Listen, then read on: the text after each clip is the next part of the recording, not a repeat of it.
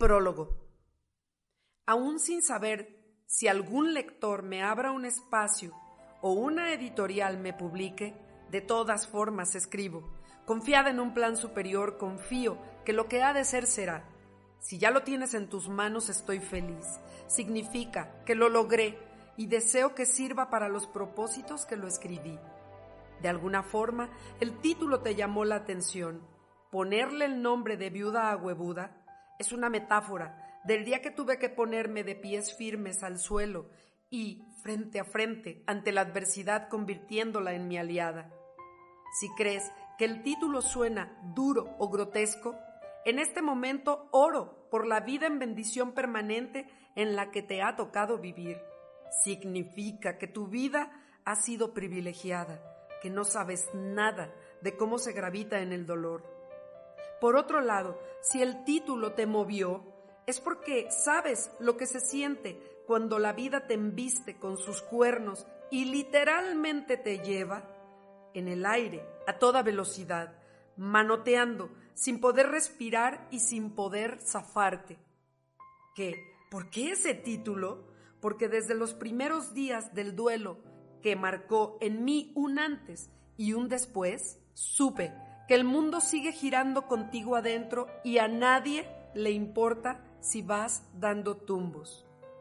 La mayoría de las veces son los más cercanos, de manera consciente o inconsciente, quienes dañan cuando más los necesitas. Cuando atraviesas un duelo, un divorcio, una enfermedad, la falta de dinero o un accidente que por el momento te tiene atrapado y comprendes que estás solo, eso entristece y debilita más tu adormecida existencia. Escuchas decir que hay abundancia de oportunidades esperando para cada uno de los seres que nos encontramos aquí. Y las hay. Solo que entre esas oportunidades y tú están en medio algunos de los pecados capitales, como la envidia y la avaricia, por mencionar dos, y están representados e interpretados a cabalidad por otro ser humano. Sin embargo, aquí no está la fórmula para convertirte en un ser fatal, ni los pasos para pelearte con todo lo que te suceda adverso en la vida. Justamente es lo contrario. Trato de ofrecer un bálsamo de paz para quedarte quieto en medio del remolino, de la incertidumbre, porque, aunque no lo puedas ver, quedarte quieto por un tiempo, pero solo mientras sanas, te hace fuerte. Después debes emprender el camino, aún sin alcanzar a ver qué hay ni a medio metro de distancia. Y aunque nadie voltee a ver tus caídas, nunca caminarás solo.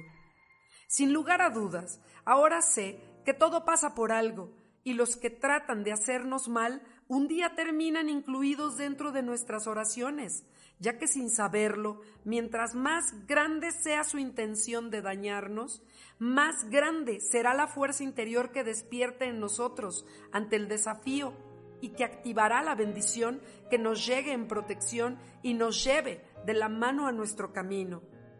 Confía en que todo tiene un propósito, que cuando te quitaron el control y tomaron el timón de tu vida y todo está en caos, si dejas que Él te guíe, estarás en las mejores manos. Haz de la fe tu alimento, desayuna, come, cena y si es necesario, ayuna fe. Es la única manera de ver todo a través de la niebla del dolor. Del cómo has de materializar los sueños, el diseñador del universo se encargará. Cuando no te conformas con el dolor y la derrota en tu vida, y pides al cielo que te ayude a salir adelante y descubrir el para qué de todo lo vivido, créeme, lo hará. Habrá respuesta, pero a su manera. Te hará conocer tu misión y será después que lo entiendes, una bendición cumplirla. Al pasar por tantas cosas que se llevaron mis ganas de vivir, sentía que iba por la vida como un cuerpo sin rumbo. Y finalmente, al desplomarme, doblegada, se activó el interruptor de mi fuerza interior y sentí que volví a nacer. Con el pasar de los años, veo con claridad que la vida solo tiene dos caminos o vías de acceso, ¿La vives como víctima desde una esquina retando sin moverte? ¿O te levantas y la vives con todas tus fuerzas? Es emocionante pensar en el potencial que tienes enfrente. Cada vez que la adversidad se te cruza en el camino, súbete en ella.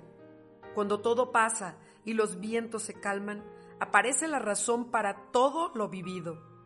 Quedar casi de frente del primer escalón de una nueva vida es tan parecido a sentir que estás ante una barrera, pero siempre decidí no utilizar esa barrera para recargarme a llorar.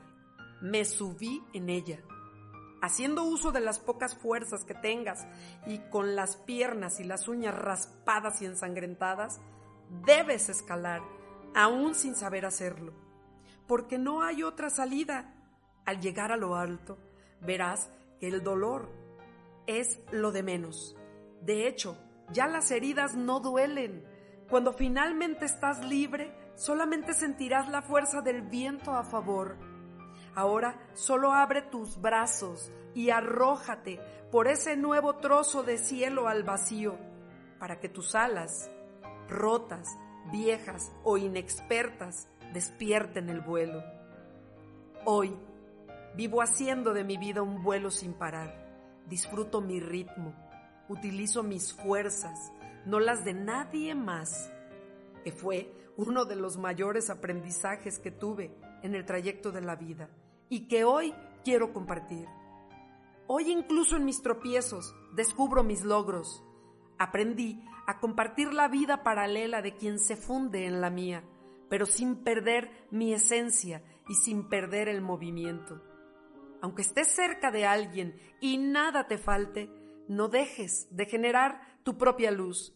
No sea que por estar a expensas de alguien no conozcas jamás tu brillo y la luz de tu interior se apague para siempre. Soy quien va tomada de la mano del viento flotando sobre la adversidad. Y he decidido caminar llena de fe, viviendo día a día el milagro de ver en ese cuadro de mi historia pinceladas que al principio no comprendo y después se convierten en mágicos brillos en la obra de mi existencia. Me he atrevido a dibujar mi camino y el Creador le da el color debajo del trozo de cielo que me ha tocado florecer. Este libro tiene dos anhelos. Primero, despertar la fuerza de tu espíritu que llevas dentro al tocar con algunas narraciones tu corazón para que te inspire a ponerte de pie y seguir buscando tu camino hasta que tu esencia salga y grite quién eres.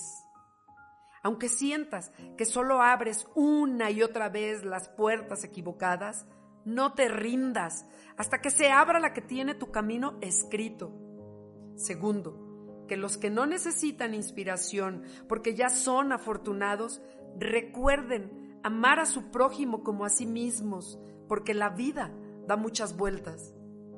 Claro, también describe pasajes que me sucedieron en el tiempo que viví en un valle sombrío, que sacudieron con fuerza mi alma, pero fueron la antesala de lo que hoy llevo adentro. Créeme, valdrá la pena contarlos porque sé que no son insignificantes y tal vez en alguno de ellos encuentres parecido con tu vida.